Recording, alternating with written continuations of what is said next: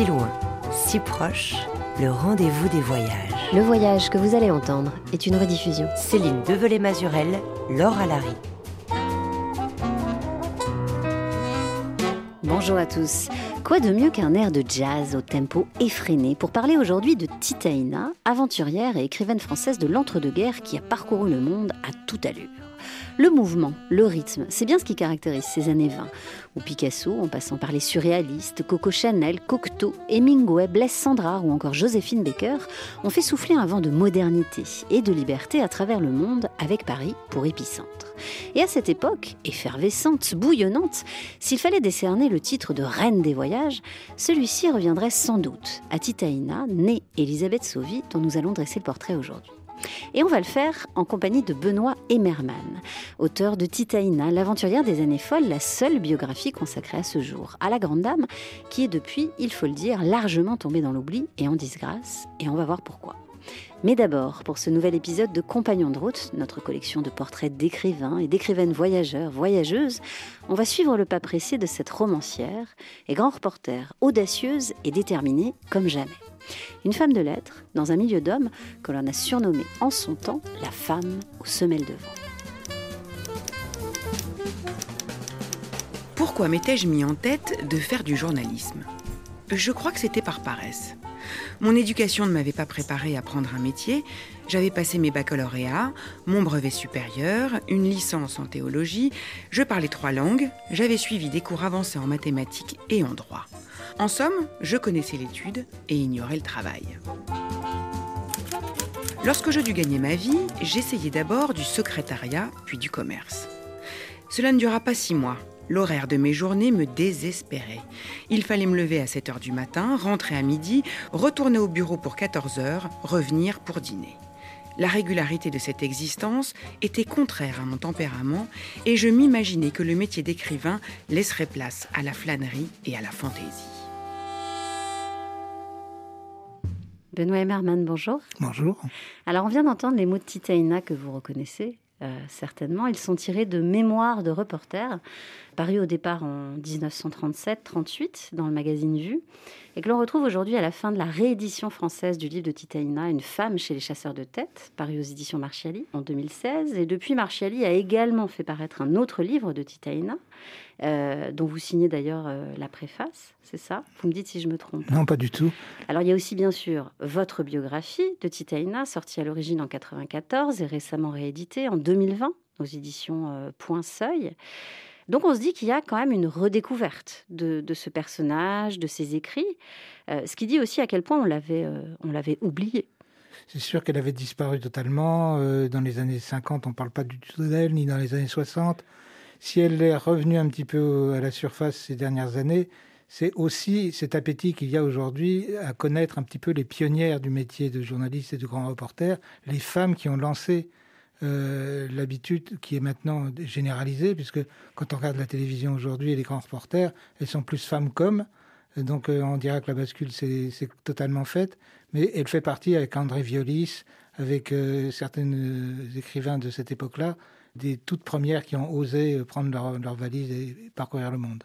Oui, c'est une pionnière euh, du reportage, mais du grand reportage, des voyages aussi. Combien elle a fait transatlantique? Parce que quand on vous lit, quand on lit euh, sa, biographie, celle que vous avez écrite, on se demande de quel côté de l'Atlantique elle se situe, de quel côté du monde, tellement, tellement elle bouge. Ben, elle a fait plusieurs tours du monde avec cette particularité et cette audace, c'est qu'elle est très moderne.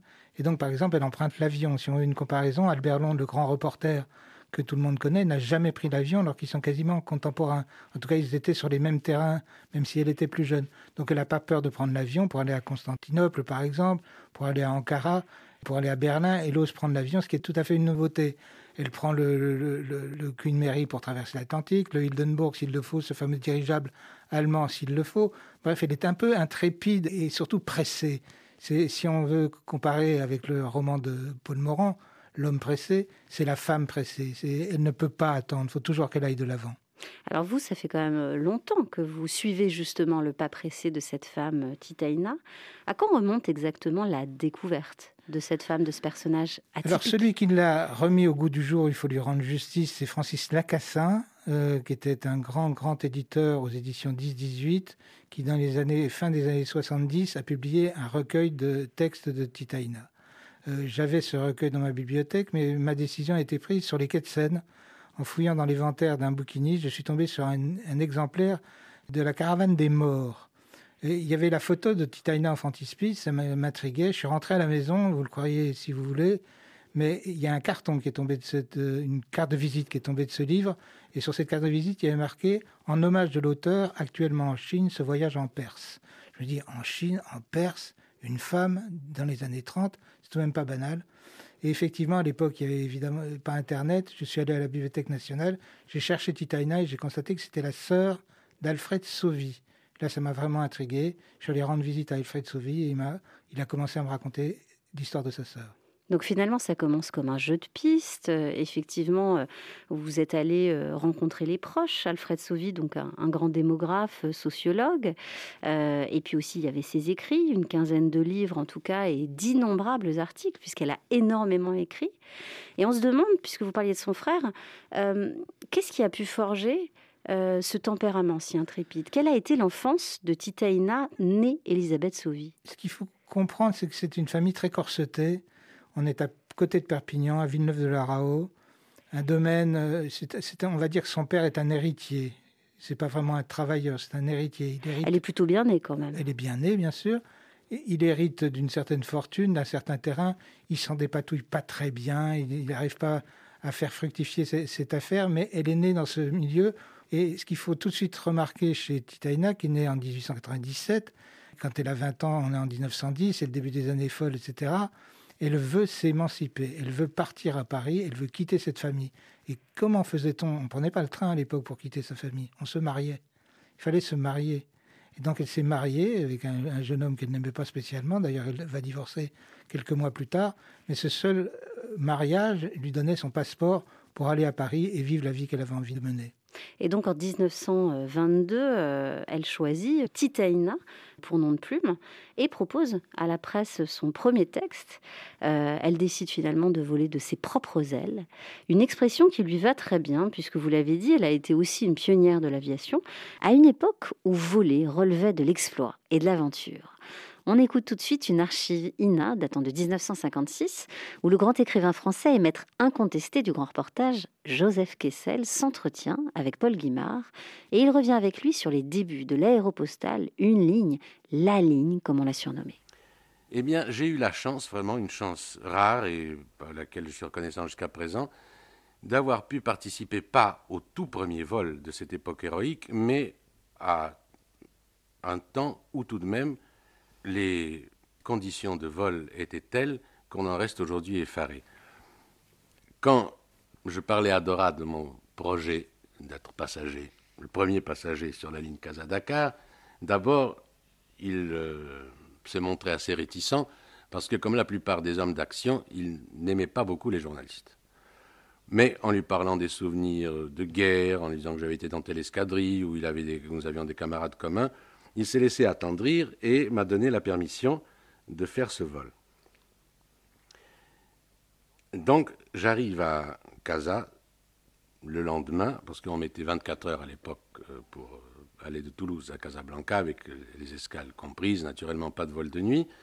Et c'est là que j'ai été plongé pour la première fois dans l'atmosphère de cette ligne, qui était vraiment euh, une chose merveilleuse. Sur cette ligne, donc, qui avait été établie à partir de 1924-25 entre Casablanca et Dakar, avait eu lieu une dizaine d'épisodes qui relèvent du roman d'aventure le plus extravagant.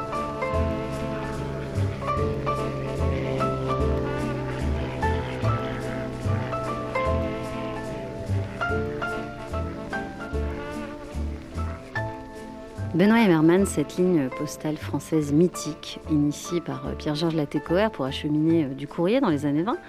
Euh, vous la connaissez bien, je crois que vous avez aussi consacré un ouvrage à l'aéropostale. Oui, oui, tout à fait. Et alors, elle a connu de grands pilotes, des légendes, bien sûr, comme Mermoz ou Saint-Exupéry, pour ne citer que. Mais elle a connu aussi quelques rares passagers de renom, on a entendu, Joseph Kessel, mais il y a aussi Titaïna, qui a emprunté la ligne. On ne sait pas exactement sur quel tronçon, sans doute Barcelone-Alicante, Euh, Kessel parle de 24-25. Le vol de Titaina, c'est sans doute 23-24. Donc elle est encore une fois en avance. Elle va avec Torret en avion jusqu'au Mont Blanc, par exemple. Il fallait être intrépide et courageuse pour, pour prendre ce type de locomotion, c'est sûr. Mais c'est ça, ça dit aussi le tempérament très trompe-la-mort qu'elle pouvait avoir. Oui, il y a, y a de l'ambitieuse hein, aussi chez elle. Hein. Elle est extrêmement ambitieuse, elle veut parvenir, elle veut briller, elle veut voir sa signature dans les plus grands journaux. Elle n'a peut-être pas, c'est pas une coureuse de fond comme, comme Albert Londres, on a cité son nom. C'est une sprinteuse, c'est sûr et certain. Elle se lasse vite, elle essaie des coups, elle va interviewer euh, Mustapha Kemal ou le grand bête de Tunis euh, ou Lyotet ou des, gens comme ça. Mais l'enquête, c'est pas son, c'est pas sa spécialité. Elle est impressionniste. les premières impressions sont les bonnes, disait-elle. C'est sûrement pas une phrase qu'aurait prononcée Albert Londres, qui mettait beaucoup de temps, qui mettait six mois pour faire une enquête. Mais peu importe, les, choses sont compatibles. Euh, la, manière de, de, était la sienne. elle était pressée et, surtout, elle a voulu découvrir beaucoup de choses. Si vous regardez un petit peu les, types de reportages qu'elle faisait, elle s'intéressait aux, chasseurs de tête, elle s'intéressait aux, pêcheurs de perles, elle s'intéressait au trafic, elle s'intéressait... Tout ce qui était un peu borderline l'intéressait, et, ça lui permettait d'écrire, non pas forcément pour les plus grands titres de la presse parisienne, elle a travaillé un peu pour l'intransigeant un peu pour Paris Soir, mais aussi pour toute une presse un peu aventureuse, ouverte aux femmes et aux jeunes, euh, comme Lecture pour tous, comme Vue, comme etc. C'est la naissance un peu de la presse magazine, on va dire, qu'on mettait en scène les différents articles, et pour ça, il était un peu imbattable. Parce qu'à l'époque, on était au sortir de la Grande Guerre, les lecteurs avaient soif d'horizons, de grands espaces aussi. Ben, ils comprenaient enfin ce qu'était le monde, c'est-à-dire la guerre était mondiale, la guerre de 14-18. Tout d'un coup, ils avaient des membres de leur famille qui faisaient la guerre en Crimée. donc cet appétit de grands reportages naît après la guerre 14-18 la presse est florissante à l'époque. Hein. Il ne faut pas oublier que euh, dans, les années 20, à Paris, il y a, jusqu'à 60 quotidiens. Il y en a 4 ou 5 qui tirent à plus d'un million d'exemplaires. Donc euh, ces grands reportages sont de deux ordres. Soit vous étiez écrivain, comme Sandras, comme Saint-Exupéry, etc., ou même Kessel, et vous donniez des reportages, où vous étiez des journalistes purs, comme elle sait, comme Londres, etc. Et Titaina navigue entre les deux. Elle veut devenir écrivain, écrivaine. Elle aurait aimé qu'on dise écrivaine, j'en suis certain. Euh, elle voulait devenir écrivaine, mais elle voulait également reporter. Donc elle balançait un peu entre les deux. En tout cas, une chose est sûre, euh, ce milieu était euh, quasi strictement masculin. Et on essaie de l'imaginer aussi à cette époque dans ce men's club, en quelque sorte, très fermé. On, sent quand même qu'elle a bataillé pour, pour se faire une place. On sent qu'elle s'est battue, mais bon, d'ailleurs, elle adopte un petit peu le, profil des femmes battantes de cette époque, coupe, de cheveux à la garçonne c'était les années folles aussi. Euh, absolument. Look androgyne, Mais pantalon. Elle ne cache pas non plus que ça l'a aidé. Euh, son premier roman est, préfacé par Courteline, son premier reportage est adoubé par Macorlan. le fait qu'elle soit une nouveauté sur le marché, entre guillemets, je ne veux pas être trivial, mais fait que ça a intrigué aussi beaucoup de gens.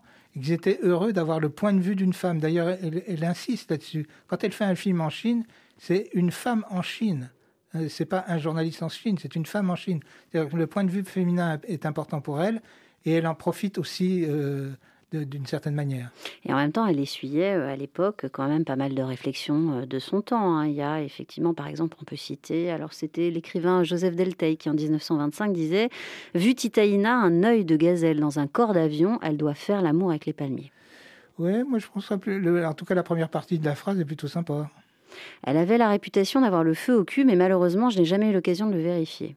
Ça, c'est Jean-Gérard Fleury, euh, alors qu'elle va rentrer à Paris soir. Oui, non, mais bien sûr qu'elle a essuyé aussi des, des, des, colibés, des, des remontrances, c'est certain. On niait à une femme la possibilité de faire euh, du grand reportage d'une certaine manière. La seule qui en faisait à son époque, c'était André Violis, qui avait quasiment 20 ans de plus qu'elle, qui avait fait de très fortes études, qui était une spécialiste de la Chine. Euh, mais elles étaient très très rares. Et même à l'étranger, euh, il y avait Boyle aux États-Unis, enfin il y en avait quelques-unes, mais pas tant que ça. Donc oui, de ce côté-là, elle a mérité extrême. Et en 1927, la voilà embarquée sur un cargo pour un tour du monde, un tour depuis lequel elle enverra aux lecteurs et lectrices des cartes postales. Extrait de Lecture pour tous, une revue populaire et illustrée de l'époque, vous en avez parlé, où le paradis de Titaïna s'appelle Tahiti.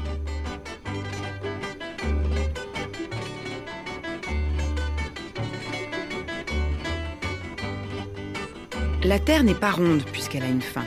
Les îles océaniennes des mers du Sud. Ici, la sensation nette d'un aboutissement. Ici, tu le désir d'autre chose, indifférence pour les civilisations à retrouver vers l'Est ou vers l'Ouest. Ce sont les îles qui donnèrent son nom à l'océan, le Pacifique.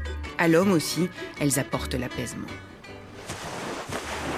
Sans moi est reparti le bateau qui m'a laissé sur cette île baignée de corail.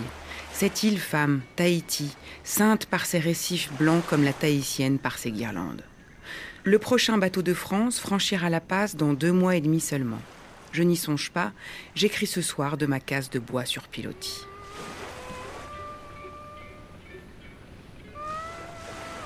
Avez-vous songé au pays où les couleurs seraient celles des cartes postales? Rose tellement rose, vert absolument vert, dégradé à donner pamoison.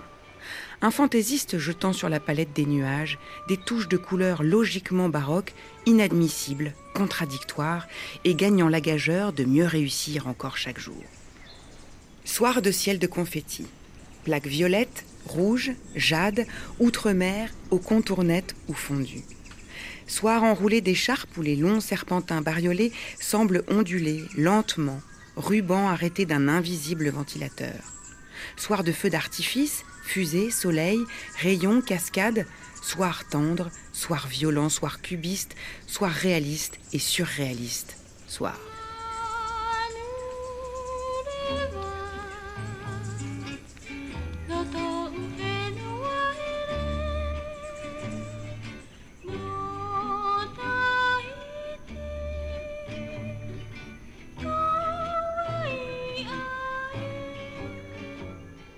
Benoît Emmerman, ce que l'on entend ici dans cet extrait, c'est alors certes un tableau exotique, coloré de la Polynésie en l'occurrence.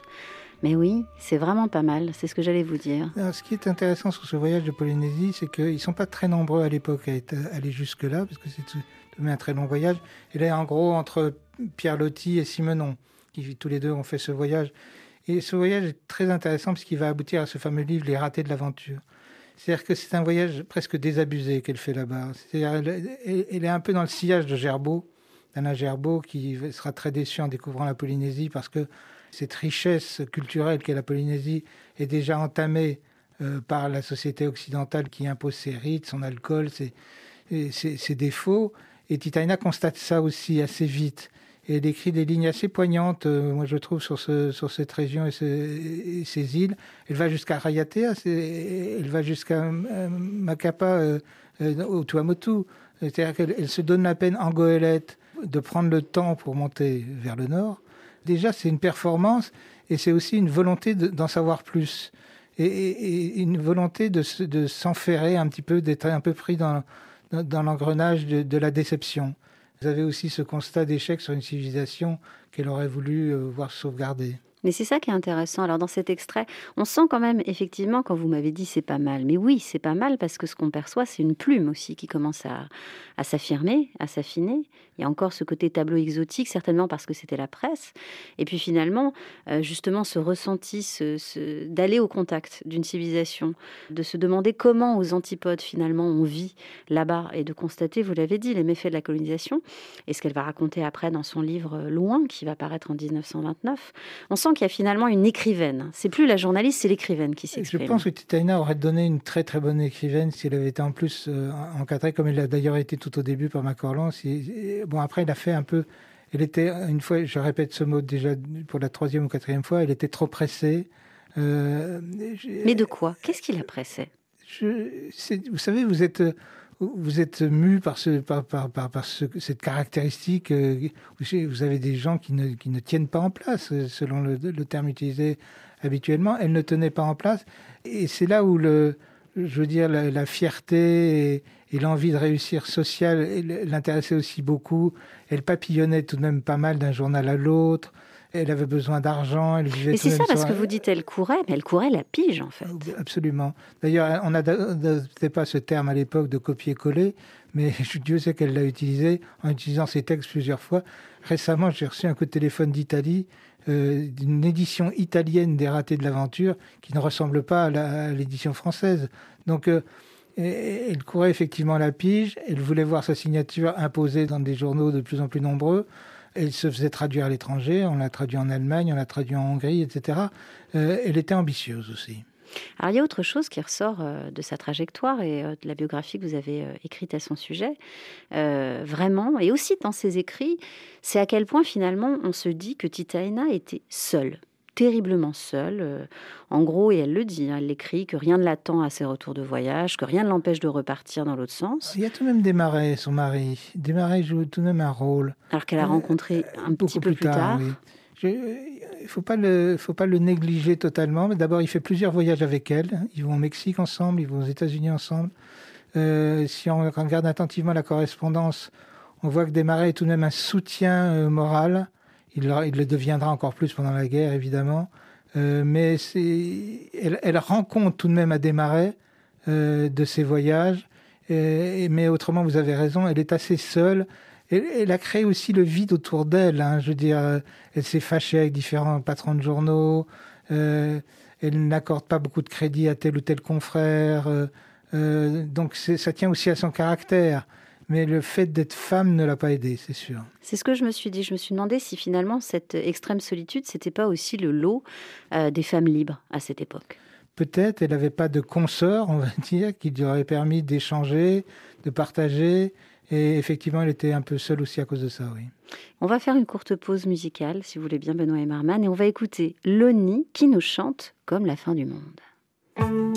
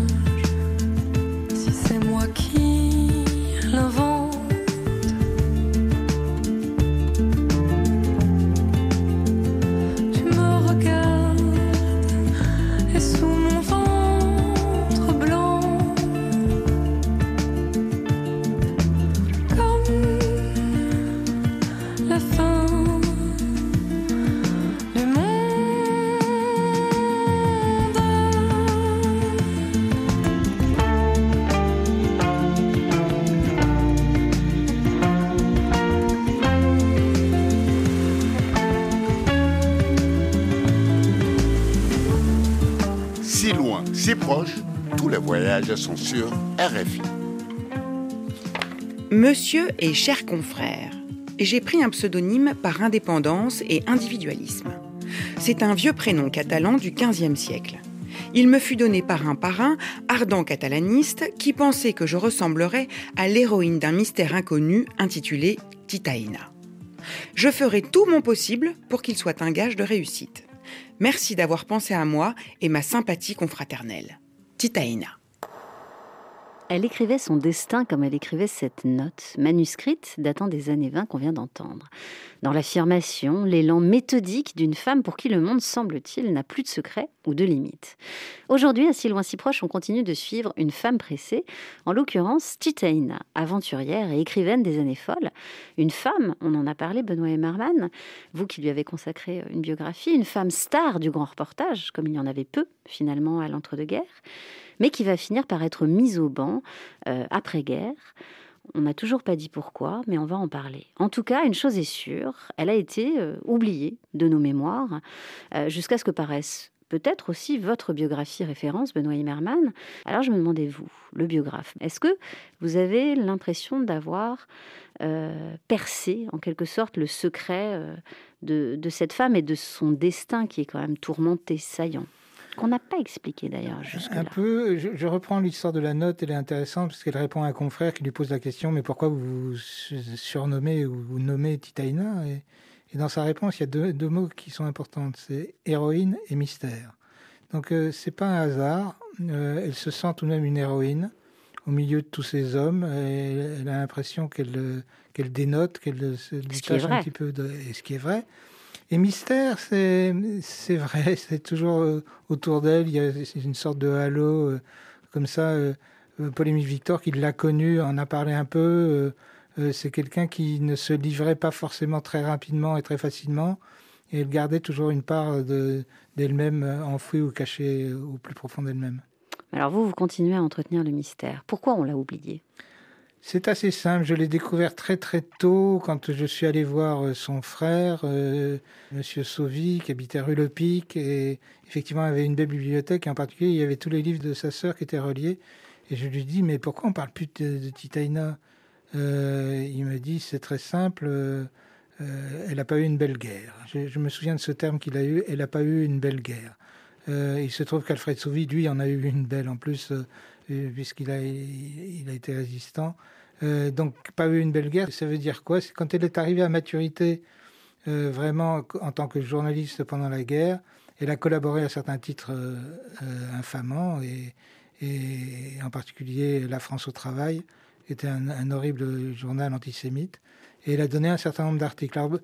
Je les ai tous relus, il y en a 27 euh, à la France Travail et, et au Nouveau Temps. Il y a 27 articles coupables, on va dire.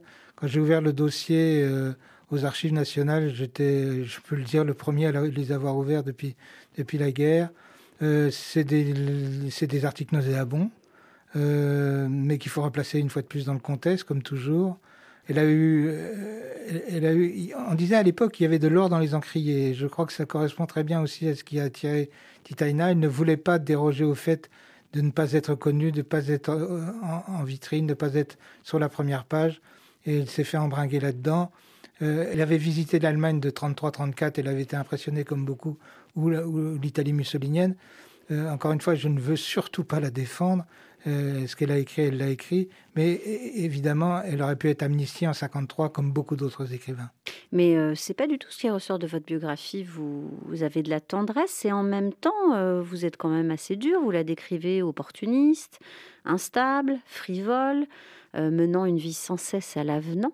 Vous racontez une femme euh, très provocatrice puisque euh, elle va piller et même le revendiquer. Elle va piller une tête de Bouddha d'encore comme Malraux.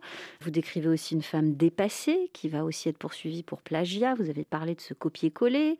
Une femme inconstante qui ne va pas réussir à se maintenir à la tête d'un magazine, Jazz, dont elle a été un temps directrice.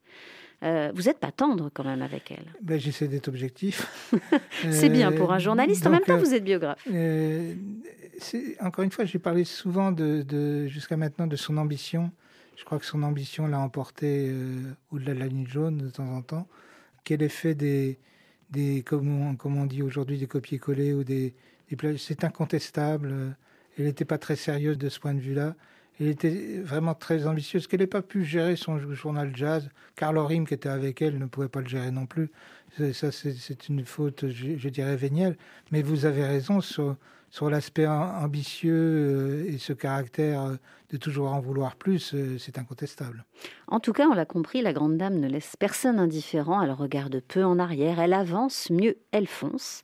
1930, Titaïna va prendre la tangente au Mexique, cette fois-ci avec une caméra à l'épaule ou presque. Le cinéma documentaire est pour elle un nouveau terrain d'expression à défricher, mais comme souvent dans la vie de Titaïna, cela ne se fait pas sans accroc. J'ai embarqué le 14 juillet à Saint-Nazaire, 1930. 1930, sur le bateau de la Transat à Espagne. Ben, nous avons touché de l'Espagne, nous sommes allés à Santander, à Réjon, la Grogne et la Havane. La Havane, Veracruz.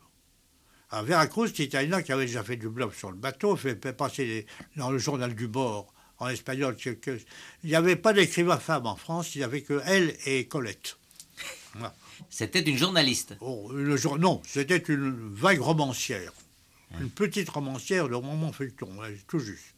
Parce qu'après ça, elle a édité deux, trois livres. Voyage autour de mon amant, Voyage, je ne sais plus quoi, voilà ce que c'était le genre. C'était Euh. aussi une grande amoureuse. Même pas. Même pas. Vous lui en voulez. hein. C'était une garce. Alors quand on est arrivé à Veracruz, Titaina a dit écoutez Berlier, moi je monte à Mexico voir le, le ministre pour avoir toutes les autorisations. Quand j'étais d'accord, c'était un film franco-mexicain. Et alors vous, pendant ce temps-là, vous, serez, vous resterez à Veracruz. Je ne parlais pas bon l'espagnol, euh, quelque chose du collège, c'est tout. Vous ferez un documentaire sur la plage, la playa, euh, sur la vie, etc. Non, attendez, euh, vous, vous aviez quoi? Vous, vous, vous étiez seul comme technicien? Seul, Avec votre matériel? Avec deux caméras claires, un Bellowell et 10 000 mètres de film. J'avais 18 colis avec moi. C'est incroyable. Et seul. Et elle vous laissait vous débrouiller tout seul Ah ben, à moi de me débrouiller. ben, Elle vous laissait de l'argent quand même. Bon, à peine. C'est même pas elle qui payait. C'était jour-jour. Et Est-ce qu'elle avait une idée préconçue tout de même Elle partait Rien. pas. Et donc ça. elle marchait au bluff. Pas tout au blanc. C'est un inimaginable.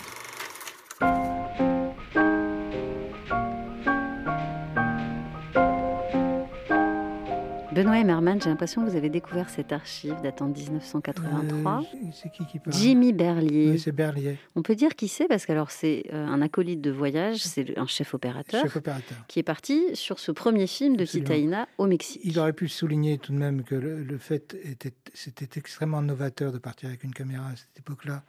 Donc effectivement, lui faisait partie de cette nouveauté. et il est tout à fait l'audace de le faire également. Mais le point de vue qu'il donne, c'est tout à fait le point de vue de ce qu'on disait de Titaïna juste après la guerre. Et Titaïna avait fui la France, était réfugié aux États-Unis. Et effectivement, on avait tendance à lui tailler des croupières très facilement. Et, d'ailleurs, le long purgatoire qu'a traversé Titaïna est fondé sur les dénégations et, les critiques qu'il y a eu juste après-guerre. Donc effectivement, on ne la prenait pas au sérieux parce tout... C'est comme on dirait de... euh, je ne veux pas comparer, mais c'est quelqu'un qui était polyvalente, qui était capable d'écrire, de filmer, etc. Qui était curieuse parce que là, elle avait compris que le nouveau langage, c'était celui du cinéma. Elle décide de partir dans ce voyage qui, effectivement, et on l'a entendu, était très éprouvant. Ils vont partir euh, à la rencontre des Indiens Séris, ce qui Oui. va donner lieu au premier film documentaire de Titaïna, Indiens mes frères ou nos frères, Mais Nos frères. Indiens nos frères. Mais on soulignera jamais assez justement ce côté novateur. Elle fait la première euh, liaison téléphonique privée entre le Japon et la France. Elle part avec une caméra en Chine. Elle prend l'avion. C'est des choses que les reporters de l'époque ne faisaient pas. On peut la juger euh, légère, pas très sérieuse. Je l'ai dit, ces écrits n'avaient rien à voir avec les grandes enquêtes des grands reporters de l'époque. Mais elle nous donnait des impressions. C'était un journalisme impressionniste qui n'était pas négligeable. Avec le recul, on constate qu'il suffit de la lire que c'est tout à fait intéressant. Et justement, après ce voyage au Mexique, elle décide de repartir de plus belle, cette fois-ci en Chine, pour un autre film documentaire euh, où elle remonte le Yangtze. Et vous nous avez réservé, justement, en venant euh, dans nos studios, une petite surprise. Vous avez ramené euh, un- une cassette de Absolument. dictaphone où on peut l'entendre. Il faut tendre l'oreille.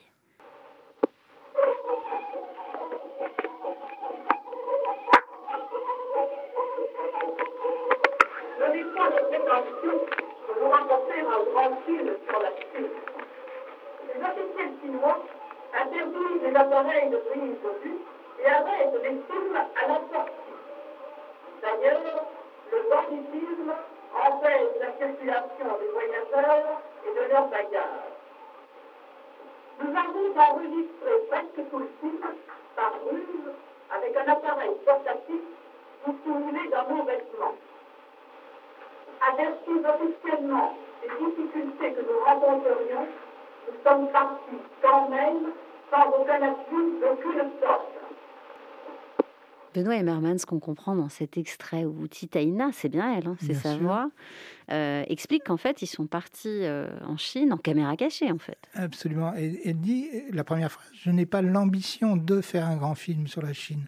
Donc il y a, pour répondre à- au chef opérateur qui s'exprimait juste avant elle, euh, il y a pas, elle n'a pas cette ambition de faire un grand film définitif à la Murnau, etc., sur la population chinoise. Mais elle, Elle part se avec une- lance, elle voilà, s'autorise à elle est là, partir. elle part avec une caméra. D'ailleurs, c'est la voix off de son film, là qu'on entend, le début de, de- de la voix off. Et quand on la voit habillée, effectivement, elle a presque ses talons et elle se promène dans les rizières. Effectivement, il y a un côté décalé par rapport à la réalité. Il n'empêche, elle est là.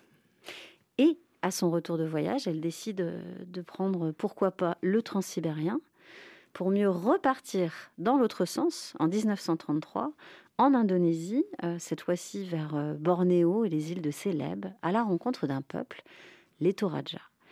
On va écouter un extrait d'une femme chez les chasseurs de têtes, un livre de Titaïna paru en 1934.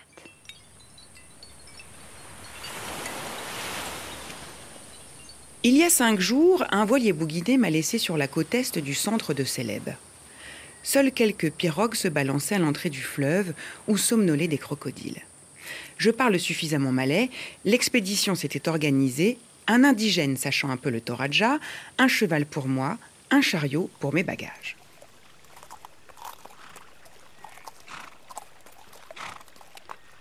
Trente kilomètres, seuls, dans une jungle presque inviolée, ont émietté le souvenir de la civilisation. La terre était maîtresse de son orgie, des singes me regardaient s'enfuir, il fallait renverser complètement la tête en arrière pour apercevoir au fond d'un trou un coin de ciel sans couleur.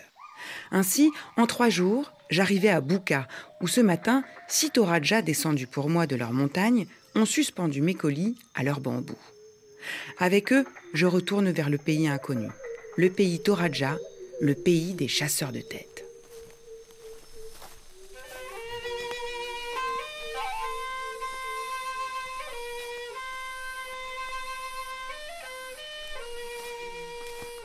Je connais déjà deux mots de la langue Toraja. Est-il permis et merci? Ces deux mots sont suffisants pour m'empêcher de froisser ce peuple sans le vouloir et lui faire sentir que nous traitons d'égal à égal. Depuis quelques années, en différents coins du monde, j'ai eu l'occasion de vivre auprès d'hommes que les Européens appellent sauvages. Jamais entre ces sauvages et moi, il n'y eut de difficulté. Jamais non plus n'ai-je pris la photographie d'un indigène contre sa volonté, jamais ne suis-je entré dans sa maison ou n'ai-je touché un de ses objets familiers sans son autorisation. L'impolitesse est la marque du civilisé. Je ne suis pas civilisé. Un jour, dans une colonie européenne, j'ai demandé à un blanc Comment dit-on merci en langue indigène? Sa réponse fut claire. On ne dit pas merci à un indigène.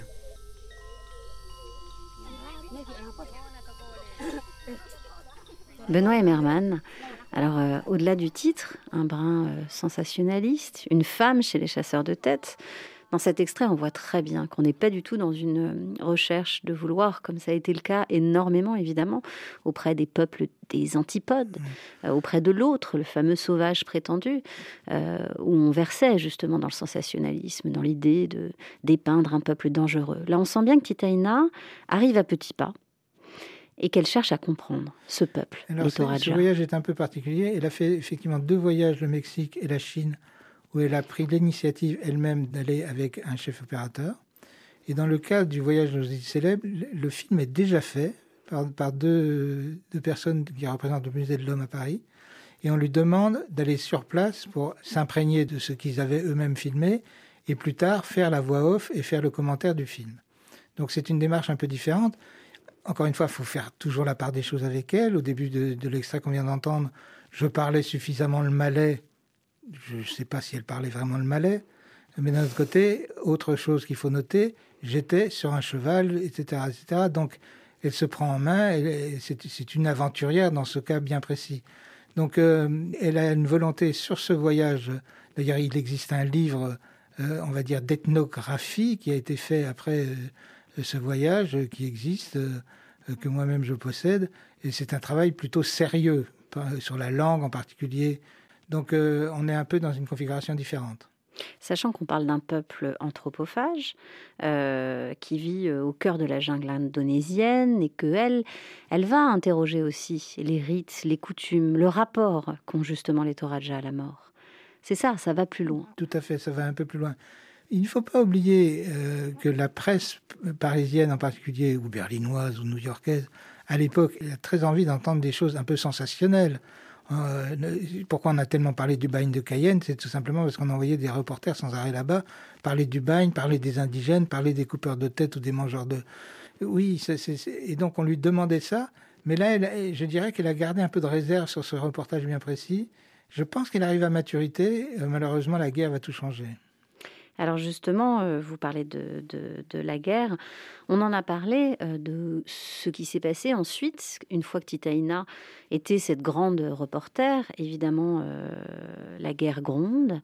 Elle, elle commence à déjà, en tout cas, continuer à courir, couvrir les événements et surtout commencer à renseigner son époque, qui devient terriblement furieuse. Et là, Mamelle Henry, elle dit en gros qu'elle enchaîne les interviews de dictateurs. Oui, c'est, ils sont, ils sont pas nombreux, mais enfin, il y a, ils sont un certain nombre. Il y en a qui ont refusé de le faire, mais il y en a tout de même pas mal qui l'ont fait pour la grande presse parisienne.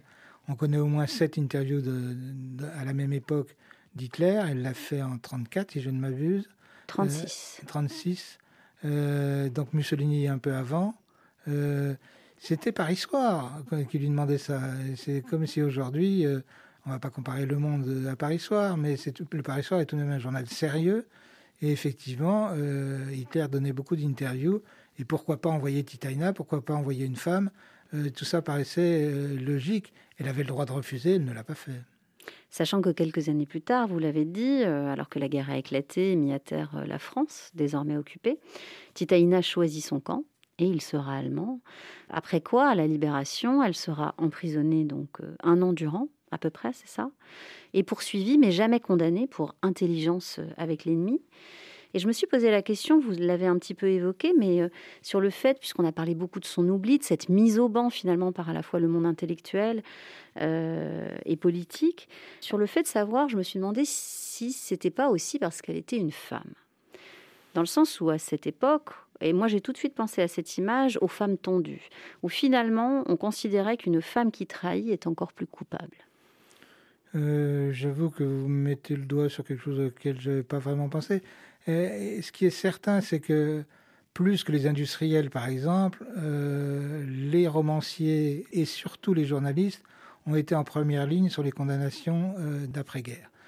c'est parce que les écrits restent, euh, oui, elle, elle a écrit, vous l'avez dit, euh, La France au travail, Les Nouveaux Temps, qui étaient des journaux collaborationnistes. Euh, on n'a pas été chercher des poux dans la tête de M. de Voitine qui, qui vendait ses avions ou qui collaborait avec les, les, Allemands. en revanche, les journalistes, oui, ont payé cher. Les artistes, les acteurs. les actrices aussi. Les actrices, bien sûr. Et s'est retrouvé dans, dans, la même prison que Sacha Guitry, juste après-guerre. Donc oui, elle a été logiquement arrêtée compte tenu de ses écrits. C'est tout à fait. Elle a été emprisonnée. Et je souligne que beaucoup sont ressortis au bout de six mois, huit mois. Euh, elle n'a pas supporté, dès qu'on lui a donné l'autorisation de rentrer chez elle, elle a préféré fuir à l'étranger plutôt que d'attendre son jugement. Sachant que dix ans avant, en 1938, Titaina semblait avoir euh, déjà pressenti la fin ou la chute. Elle l'a même d'ailleurs écrite. Extrait des Ratés de l'aventure de Titaïna, son dernier livre, paru donc en 1938.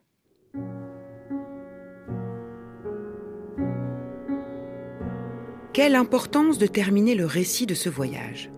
Il n'a jamais eu de fin.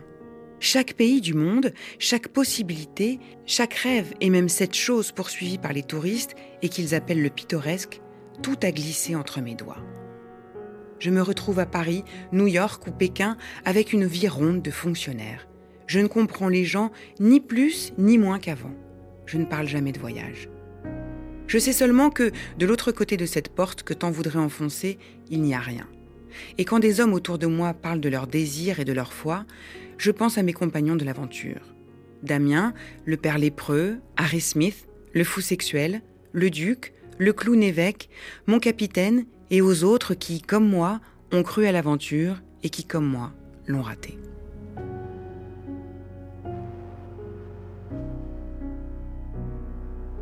Dans ce livre où Titaïna revient sur son voyage en Océanie et passe finalement en revue 15 ans de, rencontres, comme vous dites, inachevées, de désillusions aussi, euh, la tristesse est dans chaque ligne. C'est ça, Benoît on ne peut pas faire plus désabusé. Euh. Et on a l'impression aussi, euh, dans ses écrits, qu'elle a déjà renoncé à sa vie et qu'elle sait finalement alors, je ne sais pas si c'est une prophétie, euh, un pressentiment, ou qu'elle-même s'est conduite vers ce destin-là, que l'aventure allait mal se finir de toute façon. Ben, il y a un Comme événement qu'on n'a pas, cité et qu'on n'a pas évoqué, c'est la mort de son frère, l'autre frère, non pas Alfred Sauvy qui lui a vécu très longtemps, mais son autre frère qui a été tué à Meretskébir. Et on sait, les jeunes générations ne se rendent pas compte à quel point cette, cette bataille, entre guillemets, en tout cas ce bombardement des, forces anglaises sur la, flotte française, pour éviter qu'elle ne soit, que, les Allemands s'en emparent, a eu un impact euh, traumatisant. Et son père, le père de Titaina, est mort en 18 et un des derniers morts de la guerre 14-18. Donc euh, ça crée tout de même des failles et des faiblesses chez elle qui, qui fait qu'elle se qu'elle met en doute euh, l'intérêt ou le, le, bon déroulement de la vie. Je crois qu'assez vite, tous ces voyages qu'elle a faits l'ont un peu désillusionnée sur la, manière dont tourne la Terre. Où est-ce que vous avez dit, en faisant le tour du monde, elle a fait le tour de ses illusions? Oui, je pense. C'est, c'est une femme qui, n'a pas, euh, qui a découvert des choses, qui a initié des choses, qui a fait bouger les lignes, mais qui n'en a pas tiré un gros profit. Et finalement, son dernier grand voyage, c'est celui qui va le mener donc aux États-Unis, puisqu'elle fuit en 1946 euh, la France euh, pour se rendre en Californie. Et les dernières pages de, sa biographie, celle que vous avez écrite, et finalement de sa vie, euh, on se rend bien compte, quand on les lit, qu'il se passe pas grand-chose. C'est extrêmement sédentaire par rapport aux, aux, 20 années précédentes. Et là, finalement, de 46 à 66, date de sa mort, on se demande ce qui se passe. Je crois que le fusible a été retiré de la prise. Hein. C'est horrible. C'est un peu dur. Bon, elle tombe sur un homme assez charmant euh, qui, avec qui elle va vivre, qui est un, libraire à San Francisco, mais elle vit sédentairement, ce qui pour elle est une défaite. Elle aura peur de, de revoir sa famille. Sa famille aura peur de la voir également. Alfred Sauvy va à San Francisco, va jusque devant la maison c'est ce qu'il m'a raconté. Il, s'apprête à presser sur la sonnette et finalement renonce et, s'en va. Donc effectivement, les, ponts sont coupés, euh, les illusions sont perdues et elle perd beaucoup de foi en la vie, oui. Alors une incompréhension et finalement aussi une indifférence, puisqu'elle meurt euh, le 13 octobre 1966, dans l'indifférence quasi totale. Oui, dans l'indifférence totale.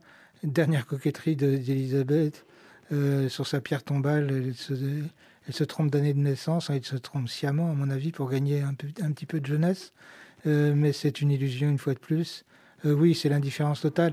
Et vous, alors, pour conclure, euh, Benoît Emmerman, qu'est-ce qui vous a séduit dans le personnage et dans le fait peut-être aussi de retracer sa trajectoire qu'on connaît peu, mal, un peu plus maintenant Il y, a cet aspect de tout de même... C'était lui rendre justice. Oui, d'une certaine manière, parce que je pense qu'on ne peut pas balayer ça sous le tapis. C'est c'est quelqu'un qui mérite tout de même euh, d'être reconnu. Euh, c'est toujours intéressant de tirer une pelote et d'avoir des informations que d'autres n'ont pas, mais c'est pas ça qui m'a le plus intéressé. Moi, j'ai toujours été intéressé par les, par les personnalités complexes. Euh, il n'y a pas de héros pour moi, il n'y a que des hommes et des femmes. les héros, ça n'existe pas. Tout le monde a des, des failles, des faiblesses, et elle en fait partie. Oui, c'est ce que vous écrivez. Elle existe finalement plus par ses failles. Absolument. Merci en tout cas, Benoît Emmerman, d'être venu. Merci à vous. Je rappelle le titre de votre biographie, Titaina, aventurière des années folles, disponible en France aux éditions Point. Merci également aux éditions Marchiali qui ont récemment réédité Les Ratés de l'aventure et Une femme chez les chasseurs de tête. Merci aussi à Lucie Bouteloup pour ses lectures, Vanadis Feuille et toute la sonothèque de RFI, ainsi que Lina pour leurs archives. Chers auditeurs, vous pouvez retrouver en ligne d'autres épisodes de notre collection Compagnons de route, série de portraits d'écrivains et d'écrivaines voyageuses. Céline Develay-Mazurel, Laura Larry, on vous donne rendez-vous la semaine prochaine, même jour, même heure, pour d'autres voyages.